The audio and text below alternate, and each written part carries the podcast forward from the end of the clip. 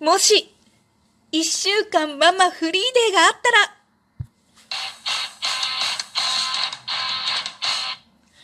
今日もなるようになるさ。皆さんこんにちは。アラフォー母ちゃんこと冬木玲です。この番組は私冬木玲が日々思うこと、本の朗読や感想など気ままに配信している雑多な番組です。今回は、元みこみんさんが発案なのかな。もしフリ、ハッシュタグもしフリと付けでするね。もし、一週間フリーデーがあったらっていうね、ママ、パパさんに向けた企画？でね、トークを取って、まあ、フリーデーがあったら何をしますか？というね、トークを取ってくださいっていうようなね、企画が上がっていましたので、やすみさんとね、すこやすみさんとおかんだよさんの配信を聞いて私はそれを知ったんですけれども、詳細は概要欄に貼っておきますので、もしフリーデーがあったら、ママさん、パパさん何をしますか？よかったらね、皆さんも収録してみてください。というわけで、私がもし、ママフリーデーが1週間あったらどうするか。で今はね、昔ほど、そんなに自分の自由な時間がないっていうことはないんですよね。こうやってラジオトークをしたりとか、まあ、買い物にね、自分の夕飯の買い物とかですけどね、一人で行ったりとかって言って自分が自由にできる時間っていうのは、まあ、そこそこ取れているなと思っているんですが、まずは、そうですね、3年ほど前まで。私がこう常に子供をたくさん連れて歩いていた時ですね。その頃、えー、自分が一人になる時間っていうのがもう全く皆無だった時に、私が1週間もしフリーデーがあったら何をしたいかっていうのは、実はずっと妄想していたことなんです。あと3年、あと3年って思いながら毎回毎回ね、子供が幼稚園に上がるまでね、あと3年、あと3年、幼稚園に上がったら小学校に上がるまでね、あと3年、あと3年っていつも思いながら私は生活していたんですけれども、その3年後、私が何をしたいか、その3年後が今、1週間だけやってきたらって、いつも思ってたんですよ、実は。で、その1週間だけ何したいかっていうとね、もうね、今から振り返れば、頑張ってたんだね、私、よしよしってしたくなるような、何かっていうと、1週間入院がしたいっていうのが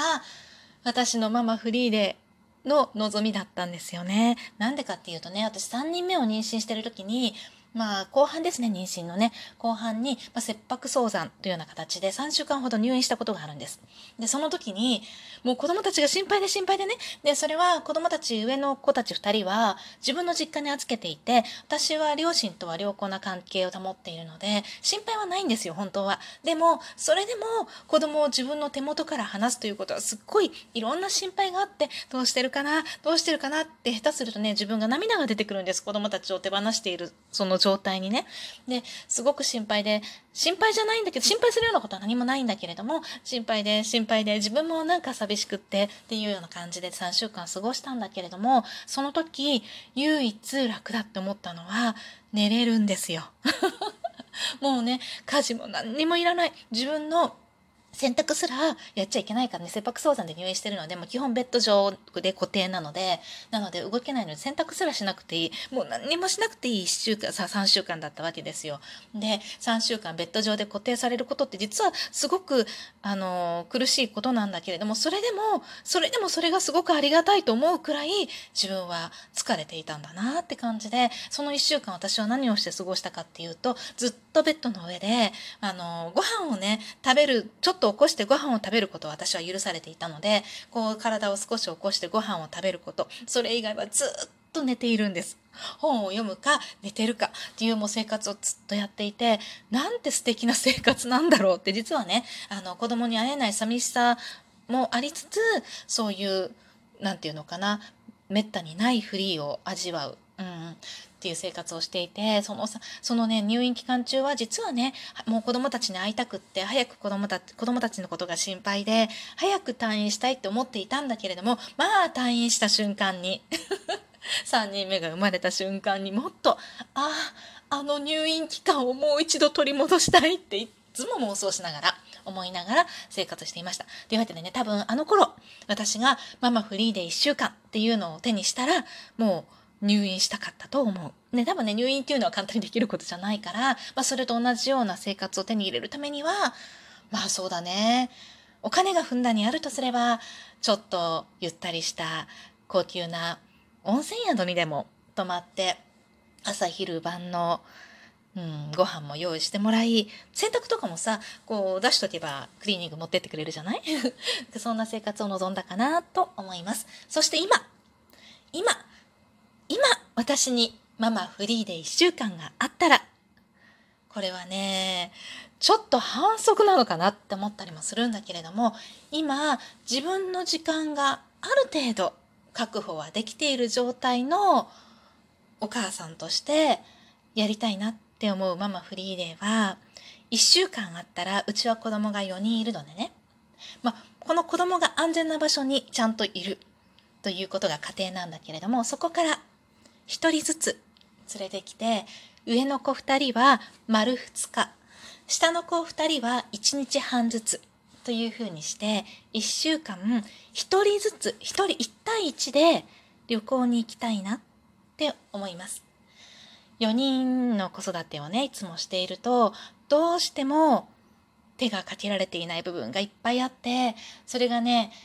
だからこそだからこそうまく育っている部分もいっぱいあるんだけれどもまあ少しゆとりのできた母としての気持ち。もう少し一人一人と向き合いたいって思うのが、まあ、ゆとりができたからこそ思うのこれね、えー、と4人をまとめてねずっと身の回りに体にまとわりつかせている時はそんなことは思えなかった。もう早く早く早く自由になりたい。早く寝たいみたいなね。もう1週間フリーでがあったらとにかくネタをしたいっていうぐらい本当にそういうことばっかり考えていたなって思うんだけれども今寝ようと思えば寝れる時間もありラジオトークをしようと思えばする時間もあり、まあ、さすがにね、旅行に行ったりはできないけれども、一日のうちに何時間かは固定して自由を得られる時間にね、を持てるようになった今、思うのは、一人一人と向き合う時間を作りたい。一緒に過ごす時間を作りたいな。この子は、どういうことを考えて、今、日常を生きているのかなっていうのを、そうだねなんか2人で旅行に行ってね、うん、まあ、私も子供も何にもとらわれずに自由にできる時間を手にしたらきっといろいろ語り合ったり思い伝えたい思いがあったりそういうことがあるんじゃないかな。それをまあそれをね話したからといってその後の生活が改善されるかはどうかと別としてね。でもこう思うことをお互いに聞き合うっていうことができたら素敵だなと思うのでね。今もし1週間フリーデーがあったら私は1人ずつと向き合って旅行がしたいな。まあインド派なのでね旅行に行きたいわけではないんだけれどもこれ家だとちょっとダメかなっていうのがあって家だとねやはり全部例えばお手伝いさんがいて全部自分の家事をね、家の家事をやってくれるとしても、でも日常のこの煩わしさから解放されることってないんだよね。なんかゴミが落ちてれば気になって拾って捨てるし、どこか汚れてれば拭かなきゃなって思うし、意識は全て子供には向かない。意識は全てフリーにならない。ね。なので、完全に自分の日常を離れて、なおかつ、日常にやらなきゃならないことよね。そういう、うん、家事に関することそういうものを一切なくした状態で旅行に行けば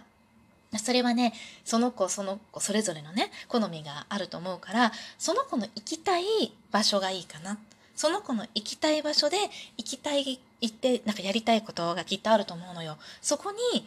まあ行きたい連れてってもらう？